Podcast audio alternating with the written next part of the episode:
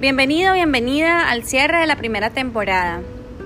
Venimos estudiando el libro de Matthew Kelly, Redescubre el catolicismo. Queremos construir la mejor versión de nosotros mismos. Episodio tras episodio nos hemos dado cuenta que la búsqueda de la felicidad es lo mismo que la llamada a la santidad. Dios ha puesto en nuestro corazón un deseo de verdad, de autenticidad, de transparencia, lo que el alma busca solamente se llena con el amor de Dios. Para poder ser felices debemos ser santos desde la realidad y la vocación a la que cada uno ha sido llamado y tener un compromiso sincero con nuestra conciencia. Hoy compartiremos algunos consejos que nos ayudarán a avanzar en ese camino hacia la felicidad.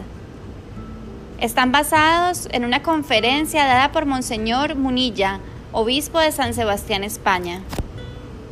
Y para hacer de este encuentro algo diferente, nos acompaña nuestro amigo Enoc Villarreal, evangelizador en redes sociales. ¿Qué tal amigos? Es un placer para mí compartir con ustedes en este espacio.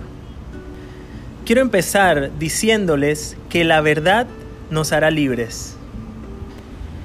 Prefiero vivir bajo la luz de la verdad, aunque me cueste, que inmerso en un mundo de mentiras. La felicidad auténtica se puede lograr en la medida de que seamos honestos con nosotros mismos y con los demás. Estamos llamados a vivir la felicidad desde una experiencia de comunión con los hermanos, desde la vocación de cada uno de nosotros, bien sea en la familia, en la iglesia, en la amistad cristiana. Dios no nos ha dado un proyecto de felicidad aislado, sino compartido. Se es feliz haciendo felices a los demás. No podemos ser felices en una actitud de indiferencia hacia la realidad de los demás. Es por esto que ser felices y tener líos es completamente compatible. Serás feliz en la medida en que seas alguien perfectamente olvidado de ti mismo. Siempre hay mayor felicidad en dar que en recibir. En este caminar es importante también recibir dirección espiritual. Pero es necesario no solo recibir, sino también dar ese acompañamiento a quien lo necesite. Todo cristiano debe ser acompañado y acompañante, tener una fe dinámica y no pasiva. Dios no ha querido que seamos autosuficientes. Es por eso que cuatro ojos ven mejor que dos. Debemos permitir que alguien acompañe la lectura de nuestra vida. Y para que nuestra vida dé siempre buenos frutos, debemos cuidar nuestro tono de vida interior. En ocasiones decimos, es mi carácter, como si fuera algo que no podemos conducir pero cada uno es dueño de su tono de vida. Cada quien tiene sus limitaciones, pero Dios también le da el don de gobernar sobre ellas. De hecho, la mortificación que más agrada a Dios es la de nuestros estados de ánimo. Esos momentos en que nos sentimos tristes o irascibles, pero escogemos pensar en la bondad y la misericordia que Dios ha tenido con nosotros y aunque nos cuesta, preferimos la alegría sobre esos sentimientos negativos que nos invaden. Otro punto clave para evaluar nuestra relación con Dios es el celo por la gloria de Dios, ese afán por dar a conocer su amor. Un buen indicador de que nuestra relación con Dios va bien es la medida en la cual nos abandonamos a su divina voluntad esa opción que hacemos de ser instrumentos de su amor.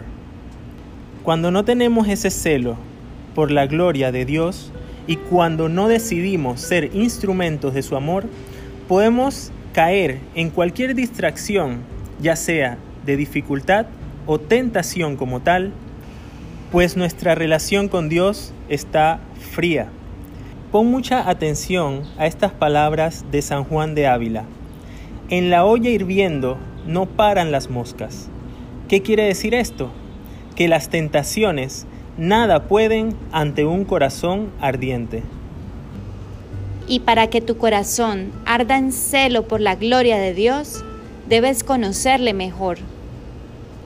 Para ello necesitamos una formación permanente. Debemos ser capaces de dar razón de nuestra fe.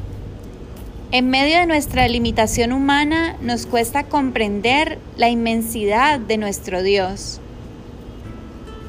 Cuanto más le conoces, más le amas.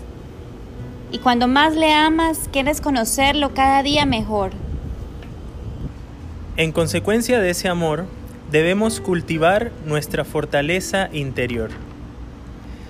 Vivimos en una sociedad en donde se busca muchas veces el placer inmediato y a través de la ley del menor esfuerzo. En ocasiones somos víctimas de nuestros propios caprichos. ¿Qué sentido tiene vivir únicamente para complacernos a nosotros mismos? Es decir, en el egoísmo, en el egocentrismo.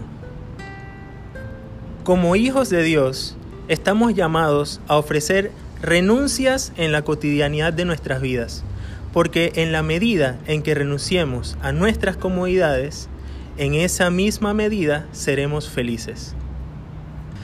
No debemos ver esa renuncia como un simple reprimirse. No, más bien debe ser causa de gozo y alegría el poder desprendernos de nuestro propio egoísmo. A propósito de renuncias, debemos recordar la importancia de la oración, el ayuno y la limosna. Fortalezcamos esa vida interior por medio de la oración. Como nos decía Santa Teresa de Jesús, la oración es ese trato de amistad con aquel que sabemos nos ama. Dios no necesita nuestras oraciones. Somos nosotros los que salimos fortalecidos cuando nos acercamos a Él con un corazón sincero. Por su parte, el ayuno nos da una gran fortaleza interior para combatir esos pecados que más nos cuesta dejar. Y la limosna es esa capacidad de conmovernos con las necesidades de otros.